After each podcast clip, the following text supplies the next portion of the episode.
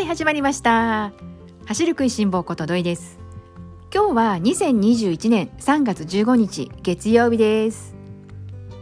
今日はですね2つのことをテーマにしてお話進めていきたいなと思っております。まず一つがマラソン大会のこと。日曜日ねウィメンズマラソンをはじめシティハーフそして全日本学生ハーフ、えー、こういった大会がね行われましたのでこのことについて、えー、お話ししていきたいです。そしてもう一つがランニングアプリについてです。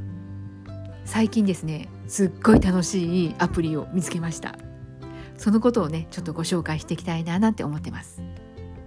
ではですね最初にマラソン大会の方の話で、えー、進めていきます、えー、まずウィメンズマラソン。こちらはねテレビ中継もされていたので皆さん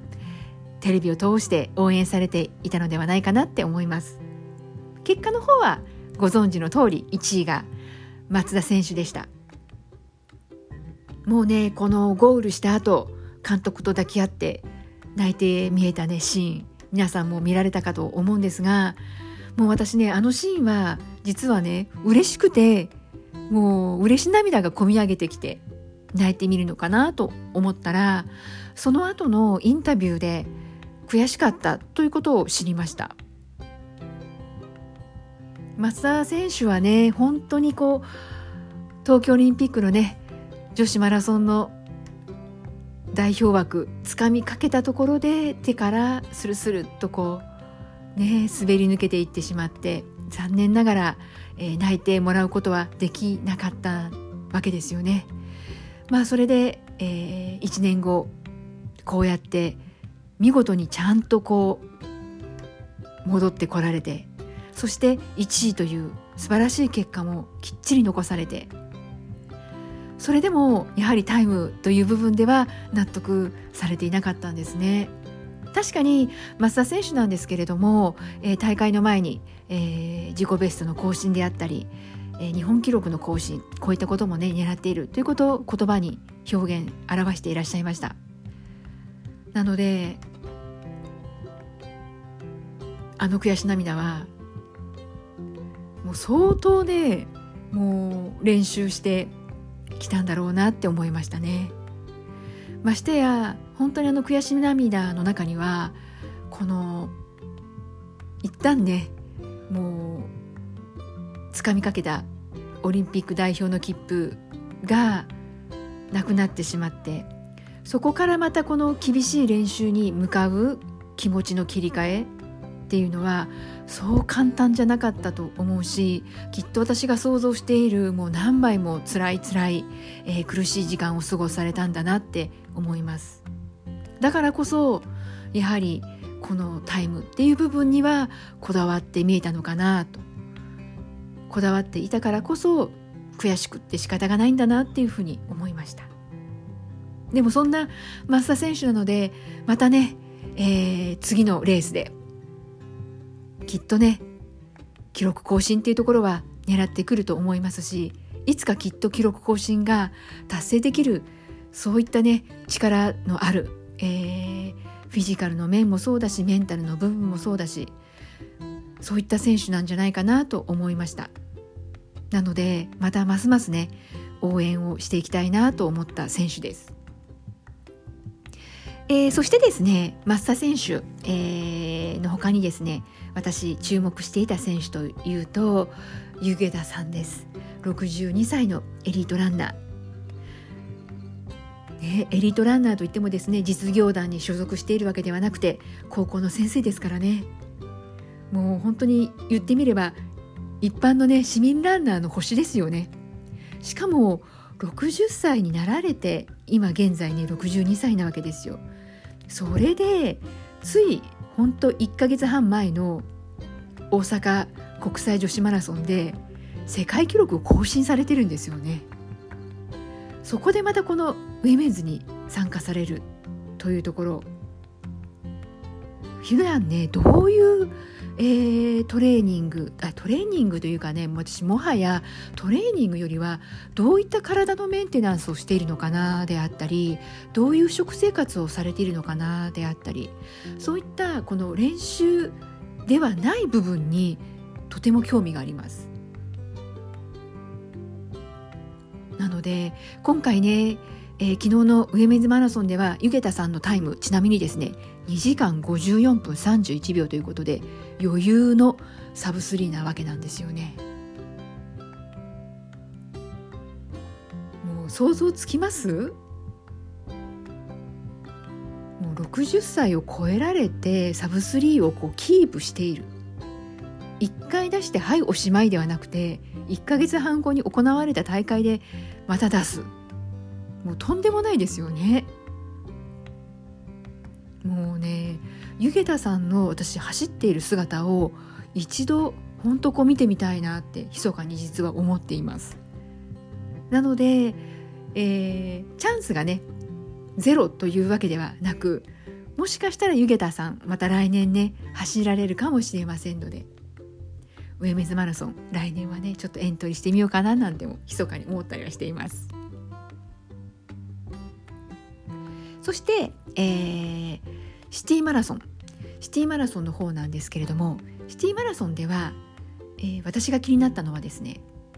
このシティマラソンの1位の選手が全日本学生ハーフの、えー、結果からいくとタイム的にはどれぐらいに位置するのかなというところがちょっと気になったんです。それでまあ終わってからですねこうチェックをしてみたら私の予想をはるかに学生ランナーさんの方が上回っていました。シティの1位の選手の方1時間5分59秒というのがタイムでした。ゴールタイムでした。じゃあこのタイムが全日本学生ハーフのタイムだったらどうだったかというとですね64位です。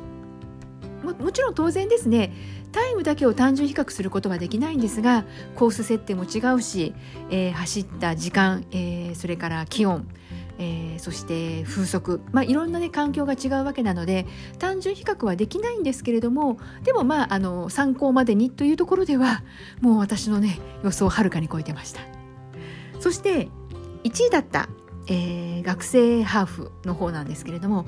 えー、1位の選手は法政大学の鎌田選手でした。鎌田選手といえば皆さん覚えていらっしゃいますか？今年の箱根駅伝。1区を走られた選手です。あの超超スローペースで進んでいった1区。そこをね最後抜け出して1区の区間賞を取った選手がこの鎌田選手なんですよね。なので今回この学生ハーフなんですけれども箱根駅伝走られた、まあ、いわゆるこの箱根常連校の選手の方たくさんこう参加されてました。もちろん全日本学生ハーフということなので、えー、箱根駅伝は出られない関東圏以外の学校の選手の方もたくさん走られていました。まあねそういった中でいわばこの今のね現段階の、えー、学生さんのハーフという距離での日本一なわけですからね。強いですね鎌田選手。そしてこの学生駅伝トライされているこの学生さんたちのこの全体のレベルっていうのがこんなに強いんだこんなに差があるんだというのに昨日はねほんとびっくりしました。そして昨日のマラソン大会の中でもう一つお伝えしたいことがあってですね。この番組に3月のコミットということでウィメンズマラソンに参加されるザックさんから、えー、楽しくね完走したい走って完走したいというねそんなコミットをいいていました。そのねザックさんから昨日、えー、結果のご連絡いただきました。見事完走されました。コミット達成です。おめでとうございます。そしてお疲れ様でした。ザックさんねあの決してこう100%のね体調ではなかったわけですよ。それでもしっかりと完走して最後まで走り抜かれたっていうところはねもう素晴らしいですよね。もう大拍手です。本当にねお疲れ様でした。昨日ね走られた、えー、選手の皆さんザックさんの他にもね昨日は本当ウィメンズマラソン、えー、シティそして学生えー、全日本学生ハーフということで、まあ、こう大きな大会がいくつかあったわけですしもしかするとね小規模な小規模な大会もね全国見渡してみたらいろいろ開催されたのではないかなって思います。またね昨日はね特にね風が強かったんです。私もねこう上水マラソンが開催された愛知県に住んでいるのでこう風の音を聞きながらね毎年ウェメズマラソンはあのビル風がよくね言われるんですけれども結構ね風があることが多いマラソン大会ではあるんですがあそこまでね結構強いのは今までなかったんじゃないのかなと思うぐらいもうあの風が強いというよりは突風ですね。もうあの台風並みな感じの風でした。テレビを通してもね結構街路樹の街路樹の木が揺れていたので強そうだなっていうのはこう応援をしながら皆さんもね感じられていたのではないかなと思うんですけれども。まあなのでね昨日のあの大会を見ながらねやっぱりこう風の強い日もねやっぱりこう風が強いから走らないではなくって風の強いマラソン大会の日もあるから今日も走ろうかなというふうにねやっていかなきゃいけないななんて思ったわけです。まあでもねとにかく続けるのはね楽しいが一番です。昨日頑張って走られた皆さんまずはねゆっくりと体を休めていただいてそしてねまた、えー、次の大会レースに向けてね、えー、一緒に楽しく続けていくことができたら私も嬉しいななんて思ってます。では続きましてもう一つの話題ということでランニングアプリのことです。実はですねこのランニングアプリを見つけたのがまだ1週間も経ったかな経たないかなぐらいなんですけれども、えー、本当は1ヶ月ぐらいちょっとお試しで使ってみてよければ皆さんに、えー、お話しさせていただこうかなと思ったアプリです。名前がライブランというアプリです。どうでしょうか？このライブラン今もう実際使っているよというランナーさん。いらっしゃいますでしょうかね？どうでしょうか？このランニングアプリなんですけれども舞台文句が個性豊かなトレーナーによる生実況を聞きながら異なる場所にいる人々と同時にランニングヨガ筋トレなどを行うアプリです。というねアプリなんですよ。それで私なぜこのアプリが気になったかというと偶然ネットの広告で見かけたアプリだったんですけれどもこの生実況を聞きながらというところにどんな風になるのかなと思ったんです。それでまあ物は試しだと思ってあのー、使ってみたわけです。そしたらですね思いのほか楽しくってこれはちょっとあのー、いち早く皆さんにお伝えしたいなという気持ちになったんですね。実際私今のところね2回使ってみました。2回使ってみて1回目はなんかこう訳が分からずこうやってみて2回目はそれを踏まえてっていうところになるのでなんとなくこう仕組みが分かってきたんですけれども私がこの、えー、ライブランというアプリを使って、えー、具体的にね良かったなと思うことをこれからね皆さんにお伝えしたいなと思うんですけれども一番良かったなと思うのがやはりねこの生実況を聞きながらという部分に私惹かれたんですがこの生実況という部分がもう思っていた通りの生実況だったんです。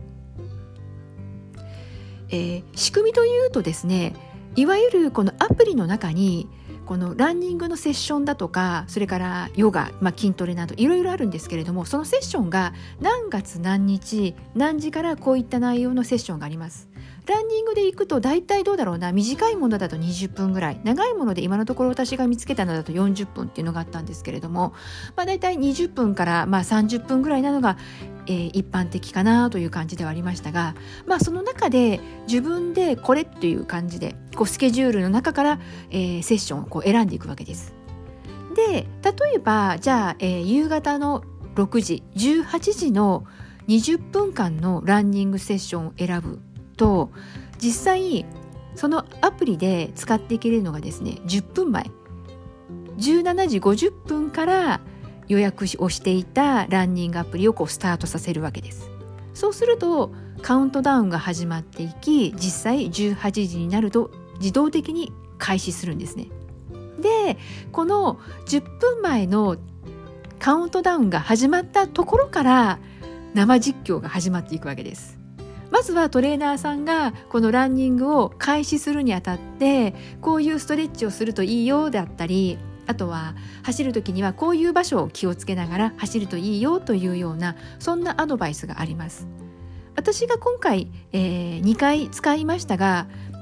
それぞれトレーナーさんがね男性のトレーナーさんそれから女性のトレーナーさんということで違う方だったんです。なのでそうあのランニングが始まる前の声かけそれからランニングをしている最中の声かけっていうのもそれぞれやっぱりねトレーナーさん個性があるんですよね。なのでそういったのもね面白いなって思いました。えー、2回目に受けたのが神主さんというトレーナーさんだったあのいわゆる神社の神主ですねの、えー、やっている本業は神主ですというトレーナーさんだったんですね。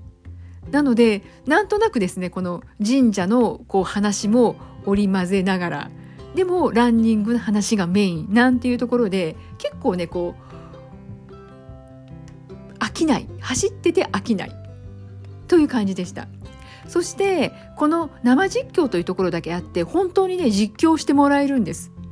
トレーナーさんの方には例えば私なら私が今どの位置を走っているのかっていうのがアプリを通して分かるようになっているのでなので例えばなんですけれども途中経過として今一番たくさんこうね距離を走っている人は東京に東京の A さんです。その後 100m 後ろを神奈川県の B さんです。なんていう形で実況してってくれるんですよ。そうするとこう走っているランナー名前呼ばれたランナーさんはねきっとよっしゃ頑張るぞっていう形で、あのー、走るね。きっとスピードもねこう上がるのかな。自然に上がっちゃうんじゃないかなあれはとは思ったんですけれども、まあ、そういった声かけであったりあとおそらく私がまだ始めて、まあ、この1回目2回目っていうこともあるとは思うんですがあの走る前に名前をね呼んでもらえるんです。だいたい見ていると70人前後の方が私今までこの2回使った中何人の人が走っているのかっていうのも全員にわかるんですよ。で見ると大体70人前後だったんですね。それでも走る前にあの例えば私だと愛知県の走る食いしん坊さんということで名前が呼んでもらえたんです。これはアプリをダウンロードした後に個人情報をこうセットするんですがその時にねニックネームとかあと都道府県どこに住んでいるのかっていうのをこう登録する、まあ、箇所があるんですけれども、まあ、そこに登録するとこう呼んでもらえるようでして。でまあこの初めてというところもあってきっとピックアップして呼んでもらえたのかなとは思うんですがあのですね走る前そして走っている最中こう自分の名前を呼んでもらえるとびっくりしてまさかそんな風に声かけしてもらえるなんて思っていなかったのでびっくりだし結構ねこうゆるゆると走っている私ですらちょっとこうやる気にスイッチが入っちゃったりなんかしてすっごい面白かったんですよ。そしてあのその期待以上だったっていう部分ではじゃあ走り終わった後なんですけれども、えー、実際、えー、20分のランニングセッションだったので6時から始まって、えー、あ5時50分からまあ準備という部分でのカウントダウンが始まっていきで実際6時からランニングセッションが始まっていきで6時20分になると終わるんですけれども終わる時も自分で止めるわけではないんですよね。もうアプリの方で管理しているのででその20分経過した時点で一番長い距離を走った人ということでトップ10 10人の人が名前をねこう何々県の東京の A さん神奈川の B さん山梨の C さん熊本の D さんなんていうことで名前をね呼んでくれて結果発表してくれるんですよ。それも面白いなと思ったしあとそのトップ10の発表と男女別にもそれぞれ、えー、上位トップ5ですね5人ずつこう名前呼んでもらえるんですね。なのであのやっぱりですね1回目も2回目もその結果発表してくれたのでこれは多分毎回してもらえるのかなと思うんですが1回目終わった時にへえそうやって名前呼んでもらえるんだ結果のねこう発表もあるんだなんて思って1回目が終わったわけです。でやっぱりですね面白いなと思ったのが、まあ、その結果を聞いた時にあ私もう少し頑張ったら女性の方のねトップ55位ぐらいでギリ滑り込めたかもしれないとかなんかねこう欲が湧いてくるんですよ。で2回目そんなことをね走り終わった後にもしかしたら名前呼んでもらえるかもしれないっていう欲が湧いてなんかねこういつも以上にこの私がですね頑張ろうっていうスイッチが入ったんですよ。そしたら結果的にはですね5番で名前呼んでもらえたんです。なんかですね嬉しいんですよ。なのでもうねちょっとね嬉しくってあの調子に乗って こうやってアプリの方紹介したくなっちゃったんですけれども本当このアプリですけど今ねこうなかなかね大会がない中モチベーション維持が大変だよって言われているランナーさん多いじゃないですか。もしライブランまだ使っていないよという方は一度ねほんとこれね騙されたと思っても使ってもらいたいですね。それぐらい結構私の中ではねいいなと思ったアプリです。間違いなくこれ私はちょっとねハマりましたねもうこのアプリのおかげで多分ね1ヶ月遊べそうかなって思いますそしてこのアプリの詳細、えー、を皆さんに知ってていただきたいななんていうのもあるのでえっとですねホームページ URL をまた貼って概要欄にね貼っておこうかと思いますので気になった方いや気にならなくってもランナーさん一回ちょっと見てもらいたいななんて思います。そしてこのアプリですけれども、えっと、無料のアプリです。そして Android でも Apple でもどちらの、えー、OS でも使えるアプリになってます。あとはですね、あ注意点としては一つ、えーとですね、アプリ内での課金になってます。無料で楽しめる範囲と、えー、会員登録クラブ登録という言い方をねアプリの中ではしているんですけれどもこうクラブ会員になってちゃんと、えー、有料の登録をすると月1000円かかるというアプリになります。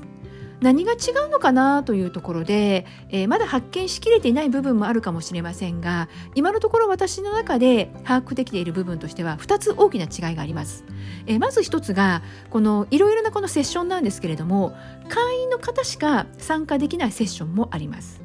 っていうのが1点。でもう1つが、えー